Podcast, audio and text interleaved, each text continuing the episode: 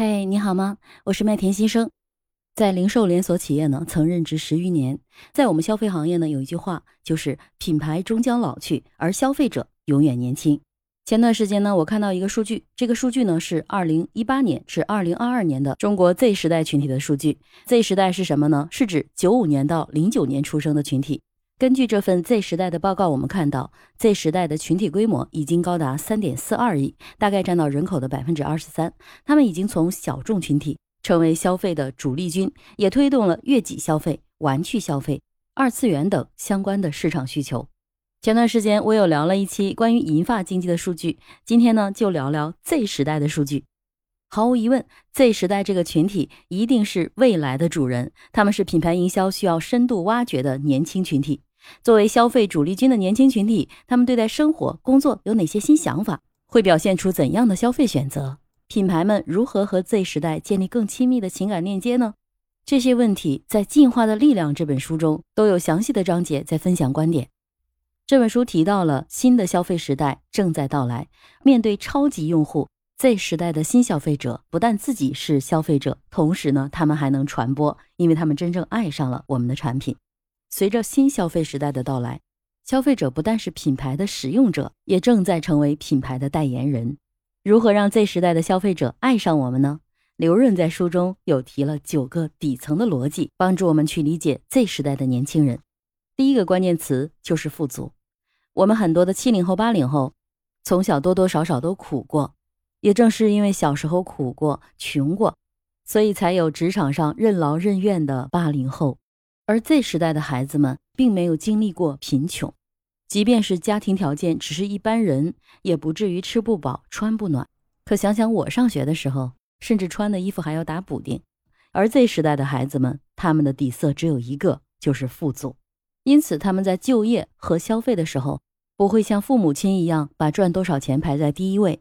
书中提到了一个青山资本对 Z 时代的赚钱方法进行了总结。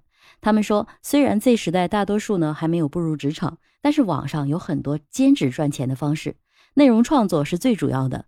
视频网站上的兼职推荐视频层出不穷，而且能够充分的和专业和兴趣相结合，包括专业技能类的翻译和向订阅号投稿，兴趣类的配音、翻唱、词曲制作、设计表情包和图片素材等等。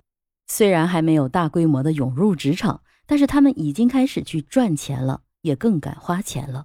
书中提到的 Z 时代的第二个关键词呢，就是感性。在过去物质并不富足的情况下，我们买一个东西是因为它的某些商品的特性，它能满足我们某一些使用的功能。但是现在的孩子们，他们购买商品，感性往往占据了主导地位。我在商学院里呢，也遇到一些九五后甚至是零零后的学员们，跟他们沟通的时候啊，真的要多存点表情包。这样才能跟他们快速的打成一片。他们可以在微信群里快速的去跟你互动，跟你拼命的刷表情包，但是见面的时候往往很腼腆，这是一种很奇妙的感觉。所以想跟 Z 时代的人成为朋友，就要用他们的方式去跟他们相处。第三个关键词就是颜值了，这个和第二点雷同。既然功能谁都能达到，那我为什么不找一个漂亮的、我喜欢的风格呢？而这个对颜值的需求，它已经是一种刚需。是一种必备的基本需求，对任何的产品用美去迭代都是永无止境的。第四个关键词就是爱国。我们看到 Z 时代的人出门旅行都一定要穿汉服去打卡，还有很多的国潮的美妆品牌、国潮的品牌服装在大行其道，都足以证明新时代的消费者对国货有什么样的热忱。我也曾经服务过一个文化服饰的品牌，衣服也并不便宜。而买我们品牌服装的客人，老年人是为了体现自己富有诗书气自华，可是年轻人选择，他们要的就是我和你不一样。你虽然有钱，拿得起那些名牌的包包，穿得起那些名牌的服饰，但是你没我有文化。你看我穿的是汉服，而且还是很贵的那种。随着经济的发展，我们的文化自信也越来越强了，所以 Z 时代的消费者们对民族品牌情有独钟。也更有民族自信，不会因为某一个品牌是个洋品牌就对它格外偏爱。第六个关键词呢，就是懒宅。可能有人会觉得“懒”这个词听起来不是很舒服，那刘润呢，也把它换了另外一个词，叫“寻找生活的最优解”。